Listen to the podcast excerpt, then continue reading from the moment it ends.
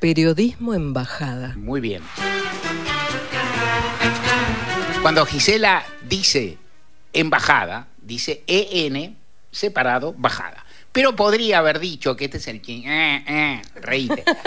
podría haber dicho embajada con mayúscula M y una sola palabra, embajada. Cuando se dice embajadas, por ejemplo, en la Argentina, en cualquier país del mundo que, exista, pero en la Argentina hay muchas, tal vez haya en las Naciones Unidas, hay doscientos y pico de países, en la Argentina tal vez haya un centenar de embajadas, algunos países no tienen delegaciones, otros las juntan, otros etcétera, habrá 100, habrá 90, no sé, un montón. Cuando se dice la embajada no hay duda, es una sola. Uno puede decir, la embajada de Brasil es importante, es importante, es bellísima, es bellísima. La embajada de Gran Bretaña es un lugar maravilloso, tal vez la más linda, creo yo, de las que conozco, me pierdo alguna. Pero, por supuesto, y me pierdo algunas que pueden ser lindas, porque por la zona de, de lo que acá se llama Palermo Chico hay muchas muy bellas que no son tan ¿cómo decir? Que no son tan reconocidas, que no organizan tantas fiestas, que invitan a salames y entonces yo no, he tenido la, la, oportunidad de ir, uno tiene embajadores que al que uno le importa, digamos, conversar más. La de Brasil, la de Francia es preciosa, está en un enclave también hermoso de Buenos Aires. La de Gran Bretaña es especialmente linda, está en una zona muy bella.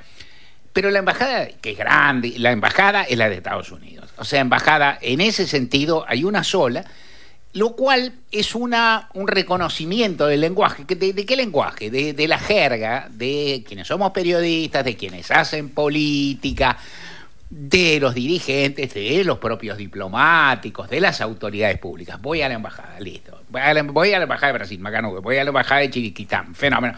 Voy a la embajada. Pasa a la embajada, pasa a la embajada. Ese labura para la embajada.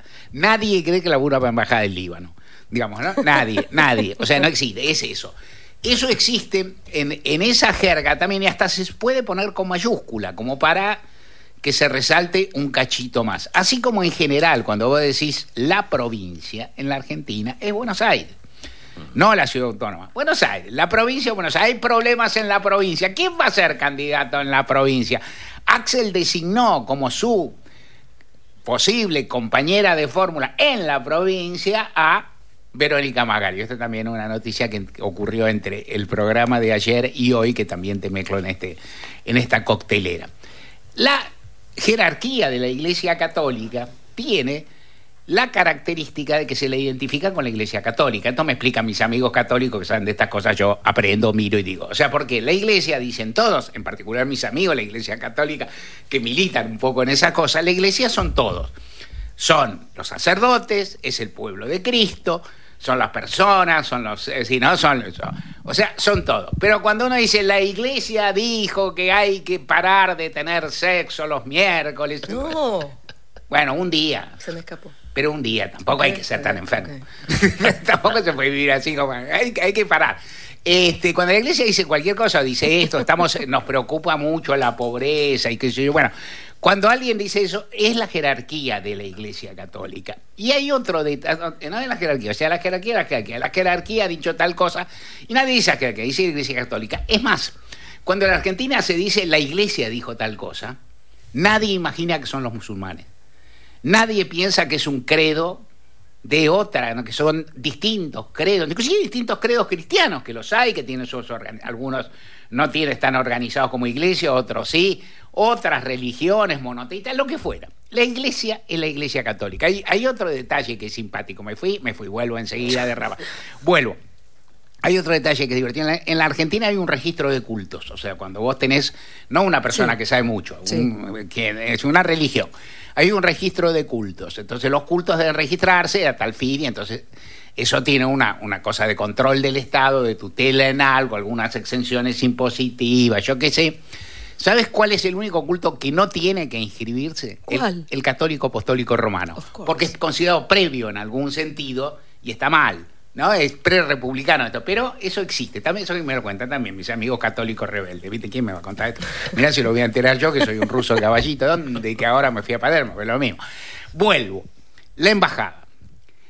La embajada es un núcleo, es, llamamos embajada también, al poder, a la forma de manifestación cotidiana o qué sé yo, del poder de los Estados Unidos en, sobre, elites locales, fuerzas políticas locales en todo el mundo. Ahora eh, paso a hablar de la Argentina porque se hace latoso y aparte porque no soy quien para hablar de todo el planeta. Pero es en todo el mundo. O sea, cuando decimos la embajada, tal cosa, estamos diciendo el Departamento de Estado, que es la forma que se llama la Cancillería de allá, el Departamento de Estado, la Casa Blanca, Estados Unidos influye de una forma o de otra, y cuando se revisan los anales de la Embajada de Estados Unidos se encuentran, se encuentran nudos de relaciones y demás muy altos. Las fiestas, las tradicionales fiestas de la celebración del Día de la Independencia del 4 de julio en los Estados Unidos son que se hacen en la embajada, eh, a las que yo te digo, en los momentos más abiertos, obamistas, de la embajada hasta uno pudo ir. O sea, digo, o sea, que eran momentos que estaban más abiertos, en otros menos. Pero en cualquier caso, esos anales te permiten ver caritas, gente que va siempre. Yo tengo recuerdo, te puedo contar una cosa, mentira, te la cuento. Es verdad, no voy a decir el político argentino porque no vale. Alguna vez, el día que asumió Barack Obama en Estados Unidos, invitaron a una cantidad de gente a la Embajada de Estados Unidos para escuchar el discurso inaugural de Obama. Fue un discurso, Obama es un gran orador, es un momento inaugural Ahí prometía más de lo que concretó, pero de cualquier modo, claro, era un pedazo de cosas. Y entonces me invitaron a la embajada y uno fue, qué sé yo, a ver cómo era, qué sé yo. me encontré con un político, no importa quién, no es peronista, pero es de los... dígalo, dígalo. No, no, no, no, no debo porque, porque vive, que yo, y me puede decir que no. Y entonces llegamos, llego y me cruzo y me dice, ¿qué haces acá? Digo, ¿qué haces vos? Le digo, ¿cómo es? Claro porque éramos sapos de otro pozo un poco. Pero ¿qué es lo que ocurre? Ahí se cocinan muchas cosas, se establecen relaciones. La embajada no es solo el Departamento de Estado o la influencia de lo que llamamos, lo que llamamos embajada en realidad es el poder, el gran poder de, de, la, de la mayor potencia militar del mundo, que está mm, palo a palo de ser con China, de ser la mayor potencia económica del mundo, que ha venido cayendo en esto, pero de cualquier modo ahí está su poder, está el poder de su agencia que se supone que tiene que controlar las drogas y hay que ver si lo hace, la DEA, el FBI, la CIA, en fin. Hay una serie de influencias y ciertamente los papeles de Wikileaks en algún momento revelaron, que están acá, que han sido muy bien trabajados por mis colegas eh, Santiago Donel, Sebastián Lacunza y algún otro, revelan una cantidad de cosas que a la luz, que a la luz de años ulteriores son muy significativos, porque cuando una persona va ahí, habla con el y dice, miren que los miren que los peronistas, papá, los otros, los gringos anotan y después pasan su informe, porque la embajada es una embajada y ahí trabajan en serio, entonces pasa su informe al Departamento de Estado arriba y le dicen, mira que estuvo fulano que ministro y dice que los quinos esto y aquello, que los peronistas esto y aquello, que acá tal cosa que fulano, y todo se pasó y quedaron grabadas algunas cosas y uno sabe en nuestro mundo, usamos en jerga, hay personalidades políticas y hay periodistas y hay figuras que transitan con, como esquiadores, con un pie en los servicios de inteligencia y otro en los medios de difusión, que responden mucho a las mandas, a los lineamientos y demás de la embajada.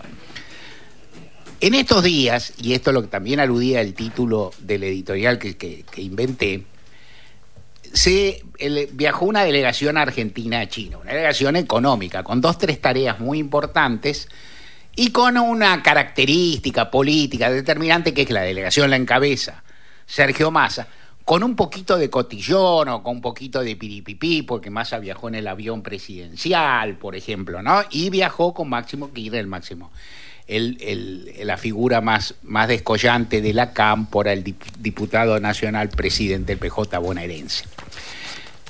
Y entonces en ese viaje uno ha encontrado, yo no yo, vos sabés que yo soy ajeno, sobre todo si digo que tienen que estar embajadas, si digo que están embajadas no voy a decir los nombres, pues es una verdad, a mí no me gusta, ¿viste? Vos sabés, vos te das cuenta, no me. Es fácil. Bastante digo con esto, no voy a decir más, no me divierte. Me divierte hasta ahí. Eh, entonces uno encuentra una serie de reflexiones. China y Estados Unidos tienen un nivel de competencia muy alto. Que el que va a China va a mangar a China. Digo, si vos querés mangar en Estados Unidos, viste, no vas a, lo que llamaba Pekín en una bella época de la realidad humana y ahora se llama Beijing en mala hora o a Shanghái. ¿No? Es decir, vos vas a otro lado, vas a Washington, vas a Nueva York, aún si vas a Connecticut, podés mangar, pero digo, si te quedás. Entonces, van. ¿Qué es lo que están pidiendo? Están pidiendo un apoyo económico de China, eso que se llama swap, o sea, que te autoricen a girar eh, monedas chinas que se llaman yuanes. En, en, el comercio internacional para no tener que pagar con dólares y entonces estar más aliviadas las arcas fiscales y también en una reunión que fue muy importante con la presidenta del Banco de los BRICS, que es nada menos que la expresidenta de Brasil, Dilma Rousseff. El gobierno firmó un par de acuerdos. Y yo no voy a entrar, seguramente por ahí la semana que viene vamos a hablar con gente que sepa más, en el detalle de cuánto consiguió de lo que aspiraba, pero algo consiguió lo que aspiraba y ciertamente fue a tirar la manga, dicho esto con todo respeto y que yo, pero ciertamente fue a buscar. Y entonces surgieron con un entusiasmo enorme en distintos medios que también te podés imaginar, pero y, tampoco te voy a decir, personas que empezaron a señalar con y dicen, miren, ojo, miren que con los chinos, miren que los chinos son malos. ¿No? Es decir, que los chinos son malos y que nosotros también, estos mismos funcionarios van a pedir ayuda al Fondo Monetario, que son buenos, y también a, los Estados Unidos, que son, si cabe, aún más buenos que los chinos, y los Estados Unidos se van a enojar mucho, porque Estados Unidos tiene mucha competencia con los chinos, y me extraña que esta gente no se dé cuenta de eso. Y eso es una barbaridad. Entonces aparecieron no solo como pseudoagentes de Estados Unidos, sino también como maestritos de ciruela con el dedito levantado explicando cómo puede ser que no se den cuenta. Y sabes que se dan cuenta. Se dan cuenta y hacen lo que pueden. No, tampoco estoy diciendo que lo están haciendo perfecto, eso es otro tema.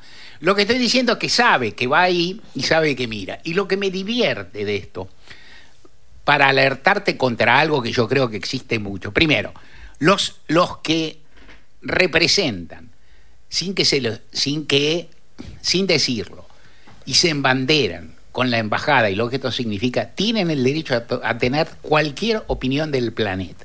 Lo que a mí no me gusta tanto es ese vínculo cuasi orgánico que existe, y no digo más, y vos podés pensar. Lo que a mí no me gusta es esa similitud que existe entre distintos artículos que salen en numerosos medios que parecen salir de una misma matriz, lo cual es lógico porque la matriz del pensamiento está en un mismo lugar. Aunque hay personas que tienen plumas más agraciadas, que tienen lenguaje más florido, que inclusive manejan bien los verbos regulares y hay otras que no, pero de cualquier forma hay una matriz del pensamiento. Y otra cosa de detalle que me que me atrae mucho en esta discusión, para hablar también de los que son esquemáticos de otro lugar, que tampoco, que por ahí uno puede tener un poco más de afinidades en términos generales, porque tampoco uno trata de no ser lo que es, los chinos van a dar una mano, nos van a tirar unos yuanes, un swap de ahorro, todo eso, la mayoría de los oyentes acá sabe que, pero no importa, no, no, no entro acá. Ahora, ¿qué sé lo que dicen los chinos? Primero, una, la condición uno, para que te aflojen los yuanes, tenés que acordar con el Fondo Monetario. ¿Cómo? Tenés que acordar, tenés que llevarte bien con el Fondo Monetario. ¿Y por qué? Y porque las relaciones entre los países son más intrincadas que todo eso, porque los chinos tienen mucho más bonos de los Estados Unidos que la mayoría de los gringos, o que todos los gringos juntos, que no sea el propio, el propio tesoro de los Estados Unidos, y por lo que fuera, porque hay equilibrios mundiales más complejos que todo esto. Esto vale para los propios, que a veces dicen, ah, el fondo es malo y los chinos son malos. No sé, cada uno es lo que es, hay que tratar de arreglar. A mi ver, la misión, en mi primera mirada, tampoco me voy a rajar de decir algo tan sencillo, y te lo digo, en mi primera mirada, un poco genérica, sin entrar en detalles, no conociendo, la misión consiguió básicamente lo que iba a buscar, millón, mil millones de yuanes más, mil millones de yuanes menos, un acuerdo con el Banco Los BRICS que, empiece, que empezaría a funcionar en agosto, con lo cual no trae una moneda acá antes de las elecciones. ¿Qué es eso? Agridulce, ¿qué es eso? Es demostrar seriedad ante el mundo, que no está mal, es encontrar un recurso para la Argentina, el Banco de los Países Emergentes más poderosos, y es una ayudita al gobierno que viene que vaya a saber de quién es. Todo esto también tiene que ver en la política, los países tienen continuidad, los estados tienen continuidad. ¿Y qué opino yo de la gente de la embajada? No son mi tipo, no son mi tipo, no me gustan, estoy en desacuerdo no solo con lo que piensan, sino también con ese lazo de relaciones que van teniendo, que también no conozco otras cosas abajo de la mesa, y no quiero ni suponer nada, pero que sí tiene distribución de prestigios, distribución de becas, distribución de viajes, o sea, retribuciones no estrictamente económicas o no burdamente o toscamente económicas, pero que también andan por ahí.